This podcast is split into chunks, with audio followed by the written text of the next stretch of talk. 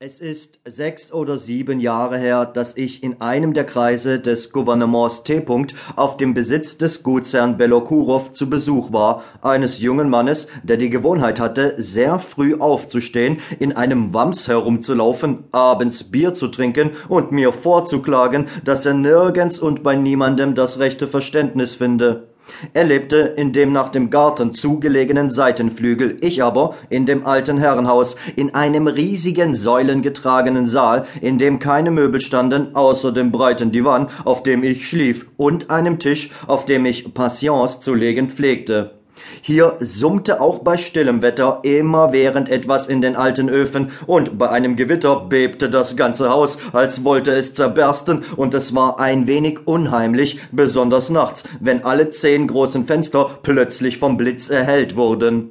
Vom Schicksal zu beständigem Müßiggang verurteilt, tat ich absolut nichts. Stundenlang betrachtete ich durch meine Fenster den Himmel, die Vögel und die Alleen, ich las, was man mir von der Post brachte, und schlief. Bisweilen ging ich aus dem Hause und strich bis zum späten Abend umher. Als ich eines Tages heimkehrte, geriet ich unversehens in ein unbekanntes Anwesen. Die Sonne war schon verschwunden, und auf dem blühenden Roggen breiteten sich die Abendschatten aus. Zwei Reihen alter, eng gepflanzter hoher Tannen erhoben sich wie dichte Wände und bildeten eine düstere, schöne Allee. Ich kletterte ohne Mühe über den Zaun und ging die Allee entlang, auf den weichen Tannennadeln, die ein paar Zentimeter hoch die Erde bedeckten. Es war still und dunkel, und nur in den Wipfeln zitterte hier und da noch ein helles goldenes Licht und schillerte Regenbogenfarben wie ein Spinnennetz. Die Tannennadeln rochen betäubend. Dann bog ich in eine lange Lindenallee ein. Auch dort die gleiche Verwilderung, der gleiche Verfall.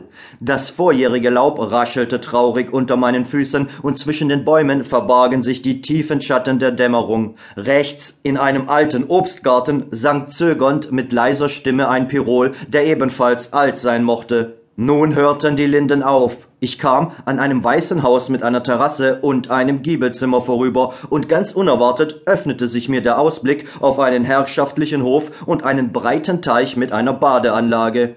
Vom jenseitigen Ufer sah unter grünen Weiden ein Dorf mit einem hohen, schlanken Glockenturm herüber, auf dem das Kreuz in den Strahlen der untergehenden Sonne leuchtete.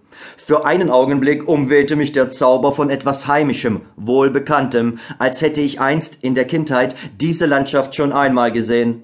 An dem weißen Steintor, das vom Hof ins Feld führte, einem altertümlichen, festen, löwengeschmückten Tor, standen zwei junge Mädchen. Das eine, ein wenig älter, schlank, blass, sehr schön, mit einer Fülle kastanienbraunen Haares und einem kleinen, eigensinnigen Mund, hatte einen strengen Gesichtsausdruck und beachtete mich kaum. Die andere aber, noch ganz jung, sie war höchstens 17 oder 18 Jahre alt, ebenfalls schlank und blass, mit einem großen Mund und großen Augen, sah mich, als ich vorübergehen, verwundert an, sagte etwas auf Englisch und geriet in Verwirrung und mir schien es, als ob auch diese zwei lieblichen Gesichter mir schon lange bekannt wären.